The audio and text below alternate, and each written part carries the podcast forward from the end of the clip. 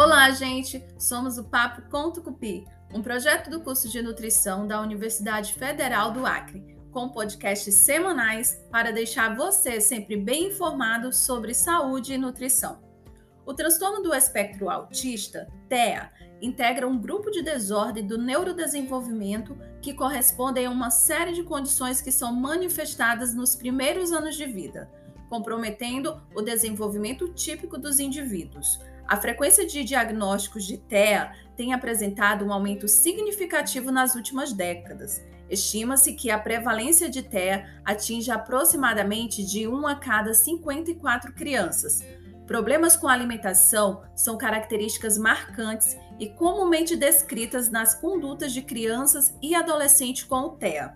Por isso, no tema dessa semana, vamos falar sobre seletividade alimentar em crianças com transtorno do espectro autista, TEA.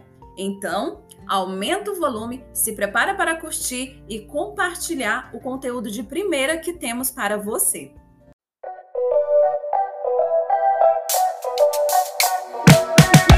papo é reto e não tem enrolação.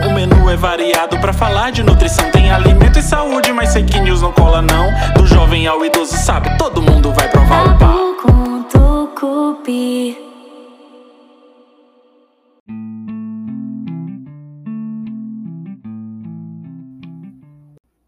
O transtorno do espectro autista, também chamado de TEA, é um transtorno de desenvolvimento neurológico influenciado por múltiplos fatores que desempenham um papel na sua condição clínica, de modo a apresentar comprometimento da comunicação, interação social e padrões restritos e repetitivos presentes antes dos três anos de idade.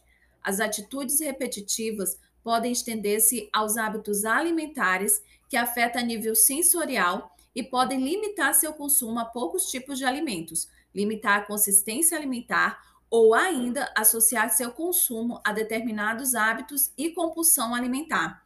A dificuldade de processamento sensorial inclui sensibilidade excessiva ou insuficiente a estímulos sensoriais no ambiente, olfato, paladar, visão, audição e tato.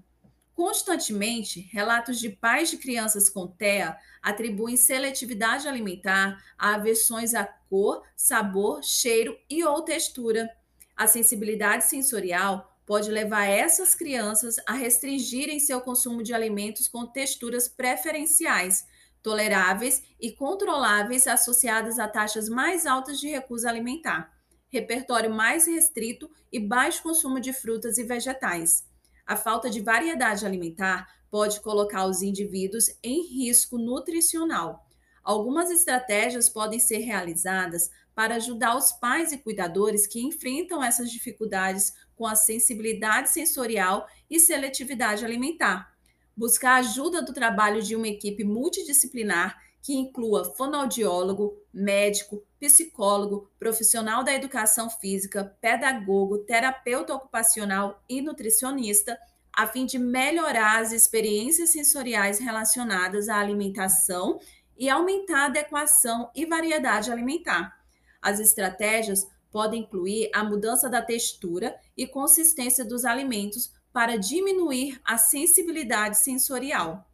Algumas atividades sensoriais que podem ser realizadas pelos pais vai desde ouvir música sobre alimentos, ofertar alimentos com texturas diferentes, íntegros, ralado, picado, papa e etc. Como, por exemplo, uma cenoura inteira, cenoura sem folhas, cenoura em rodelas, cenouras em papa, cenouras picadas ou cenouras raladas falar sobre as características dos alimentos nos horários das refeições.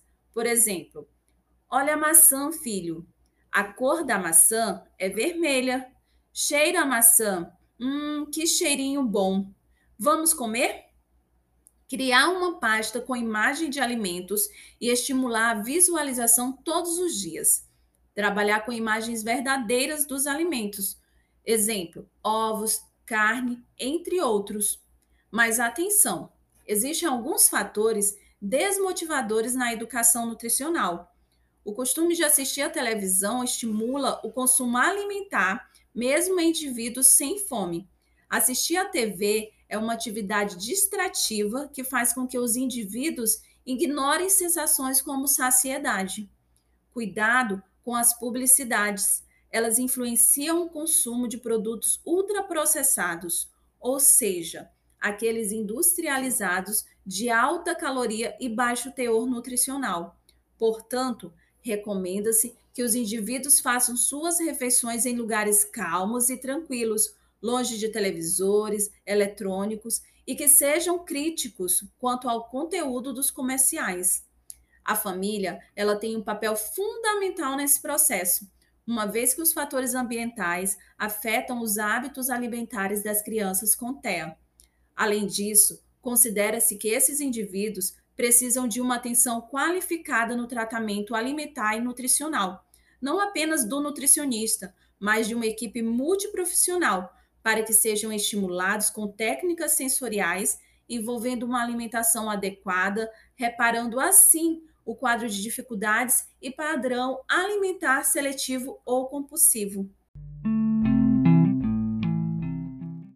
Se você tem alguma dúvida ou pergunta, ou quer sugerir algum tema para a gente abordar, manda uma mensagem para a gente no nosso Instagram e aproveita e segue a gente lá e acompanha todas as novidades e informações. O nosso perfil é o arroba Papo com Tucupi. Estamos no YouTube também. Esperamos você no próximo episódio e para não perder nada, se inscreve no canal, curte, ative as notificações e compartilhe nosso conteúdo.